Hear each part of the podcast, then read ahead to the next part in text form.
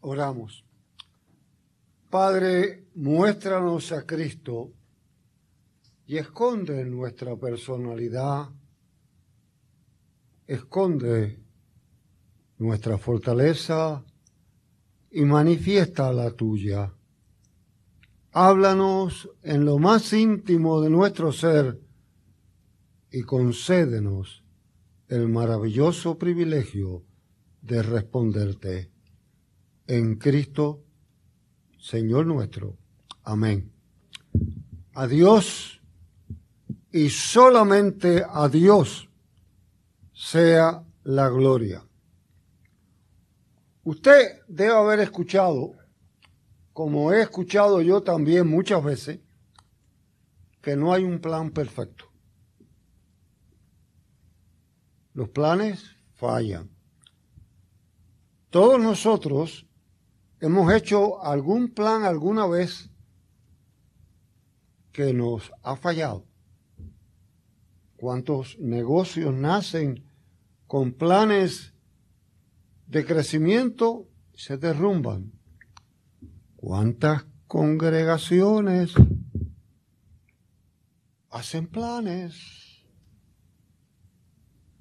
y no funcionan?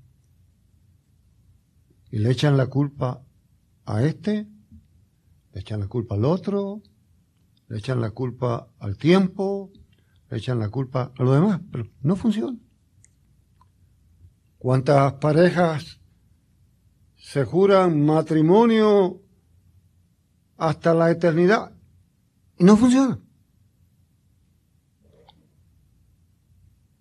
¿Cuántos tratamientos médicos ocurre lo mismo. No obstante, seguimos haciendo planes constantemente y es importante hacerlo. De hecho, yo me reía al preparar este material. Yo personalmente he sido parte del comité de planificación y estrategia en otras instituciones a las que yo pertenezco. Y hemos hecho nuestros planes y nos sentimos orgullosos cuando logramos unas cosas.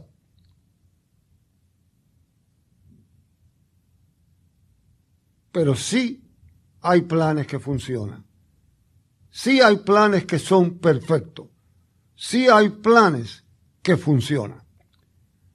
Yo tuve el privilegio de los muchos que Dios me ha querido dar en los años de, y el nombre debe ser recordado por aquellos aguadillanos en medio nuestro de edad media madura de servirte interinamente en la primera iglesia presbiteriana de Aguadilla y frente por frente a la iglesia, ya bastante mayor en sus años, vivía doña Antolina Vélez, una heroína de la educación en la ciudad de Aguadilla. Miembro de la congregación, ya le costaba mucho trabajo pasar la calle para caminar, así que hicimos arreglo y yo me sentaba con ella en las mañanas a tomar café y a comer unos surullos maravillosos que ella hacía. Y hablábamos y hablábamos, y si a alguien yo le debo mucho de mi conocimiento de cultura puertorriqueña, fue doña Antolina Vélez. Con aquella cabellera blanca hermosa, tenía la costumbre de las damas de aquella época, bordaba todo el tiempo. Y aquella casa, de hecho yo tengo todavía regalos de ella bordados por sus manos. Y en aquella casa había manteles, sábanas, toallas, todo bordado. Y usted la veía a ella sentadita en el portal de la casita, bordando y bordando. Un día ella me enseñó la parte de atrás del bordado, hoy había nudos y hasta manchitas de sangre y todo que se manchaba. Y se veía tan... Pero cuando venía al frente, eran unos paisajes maravillosos o unas flores hermosas. Recordemos que ella fue una de las únicas últimas sobrevivientes de los bíblicos del barrio Montaña de Aguadilla. Y allí me daba la lección. Me decía, tú ves, así mismo en la vida. Nos parece llena de nudos, llena de dificultades, pero cuando Dios termina con ella, es bella, hermosa. Y así pasa con los planes. Cuando los planes están puestos en las manos de Dios, culminan en forma hermosa. Dura cosa te dar cosas contra la guion. ¿Cuántos de nosotros son excusa de que tenemos carácter fuerte o de que nos gusta esto o lo otro? Tratamos de imponernos y vivimos vidas amargadas, vidas entristecidas, y aunque suene duro, de estorbo a los que nos rodean. Qué distinto cuando la vida se somete a la preciosa voluntad de Dios y aunque no entendamos algunas cosas nos dejamos guiar y el resultado es maravilloso.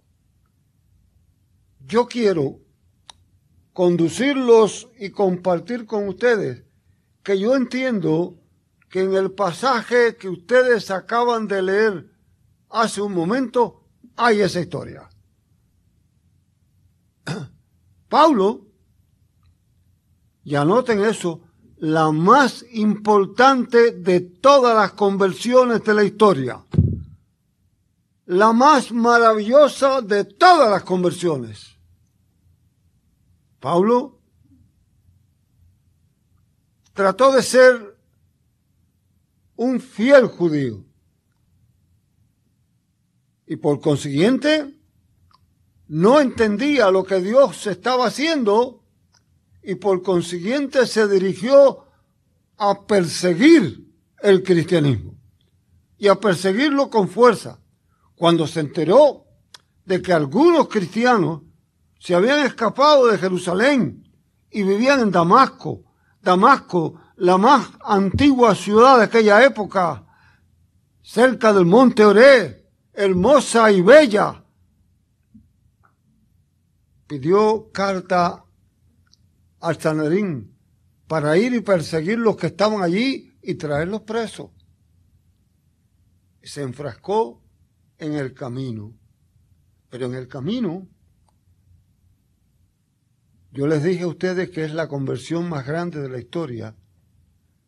Yo creo que esta historia no es totalmente de la conversión, sino del rendimiento. Yo creo que la conversión comenzó mucho antes la rendición total. En el camino se encuentra con el hecho que ustedes me oyeron hace una semana decirlo, recuérdenlo cuando lo escuchen. El apedreamiento al primer diácono de la iglesia, Esteban. Esteban es apedreado. Esteban no protesta. Esteban eleva la oración maravillosa para aquellos que estaban allí. Pablo observó aquello. Y Pablo aprobó aquello. Pablo vio lo que estaba pasando. No lo protestó. Lo aceptó. Tiene que haber de alguna manera influenciado en su corazón, influenciado en su vida, aquel hombre bueno, apedreado cogió su camino a Damasco tranquilo y de buenas a primera, aquel resplandor y aquella voz. Saulo, Saulo, ¿por qué me persigues? Y asustado como cualquiera de nosotros, responde, ¿pero quién eres? Yo soy Jesús, a quien tú persigues. Dura cosa que es dar cosas contra el aguijón. No entra en argumento. Le dice, ¿qué quiere que haga? Ahí yo entiendo que ocurre el rendimiento. Ahí yo entiendo que viene el rendimiento con tal. ¿Qué quieres que haga? No estoy poniendo razones. ¿Qué quieres que haga? Y él le dice, vete a la ciudad de Damasco y allí hay un seguidor mío que se llama Ananías y él vendrá, llorará por ti.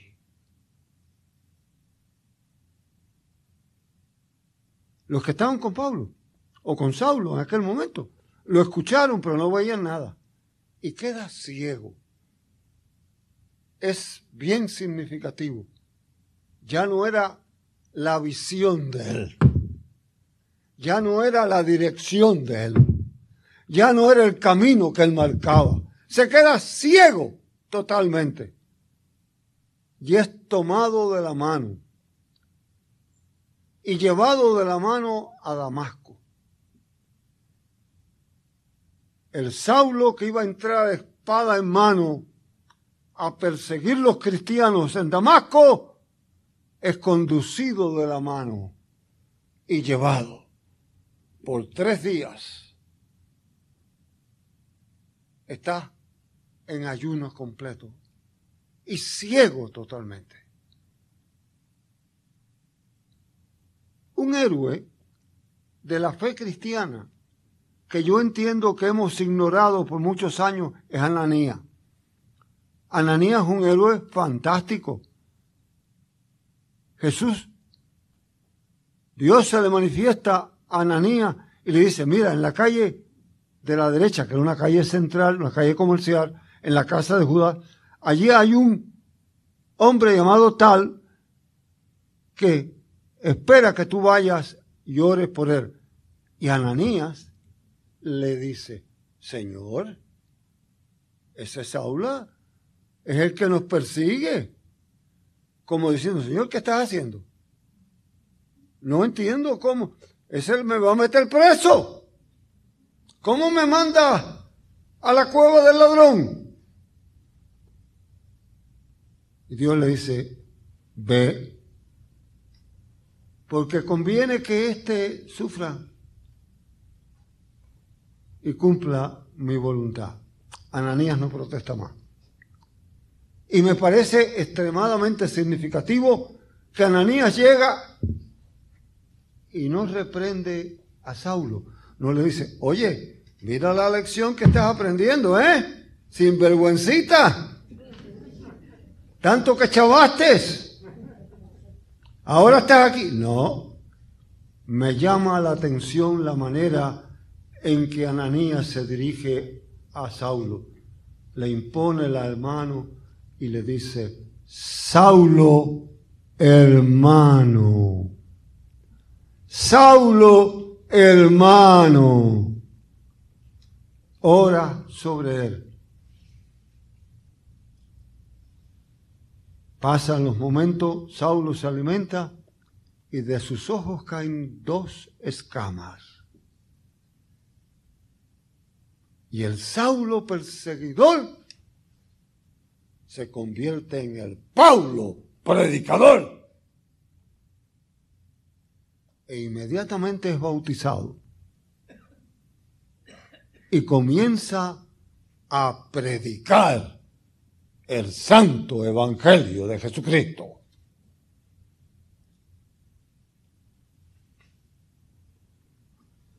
Hay tres pasos que yo quisiera que nos lleváramos con nosotros hoy. Quizás tú estás luchando con un plan en tu vida. Te encuentras inseguro, rebelde. La vida no va en la dirección que tú quieres. Yo te invito, como me he invitado yo muchas veces, analiza tu vida. El que me dijera a mí hace muchos años que iba a ser pastor de Bayamón me le reía en la cara. y han pasado muchos años felices.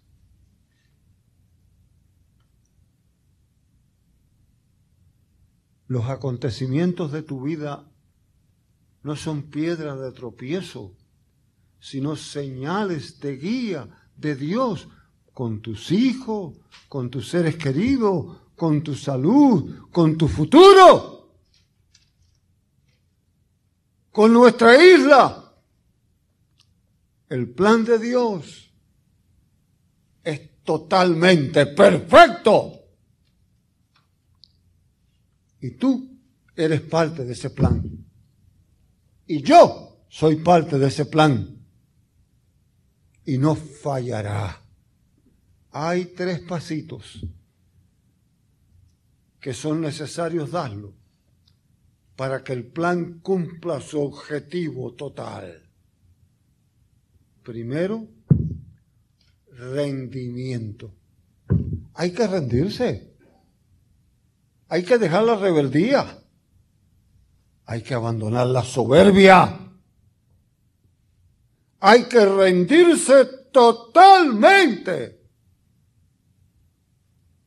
Saulo le dice, Señor, ¿qué quieres que haga? Eso es rendimiento. Eso es aceptar la voluntad. ¿Te has rendido tú?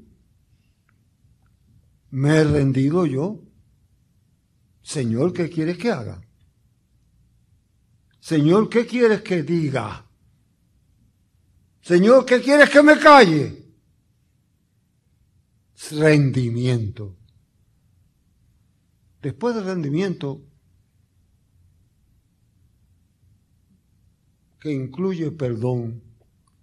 A mí me llama mucho la atención, ustedes, los que me conocen cerca, saben mi tremenda admiración por el presidente Abraham Lincoln. Por años yo he estudiado detalles de la vida de Abraham Lincoln y sin duda yo lo considero uno de los más destacados miembros de la iglesia de su época. Abraham Lincoln tuvo muchos enemigos en su carrera. El más prominente de ellos posiblemente fue Stone.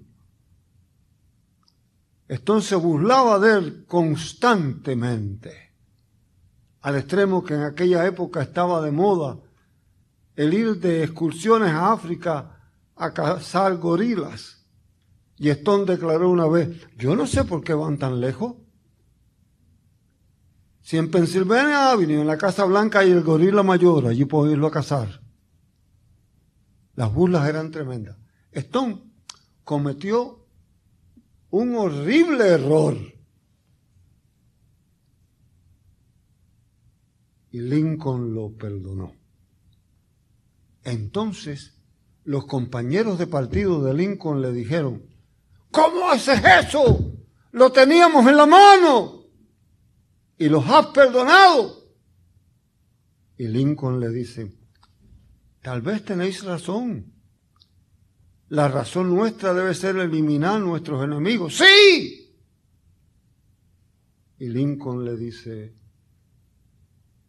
cuando perdono a un enemigo, lo hago amigo. ¿Saben algo? La trágica noche en que Lincoln fue asesinado en el teatro. En el mismo lugar estaba Stone. Y acudió al lado de él. ¿Y sabe cuáles fueron las declaraciones? Aquí yace el hombre más humilde que ha tenido América. ¿Sí? Rendimiento, bienvenida.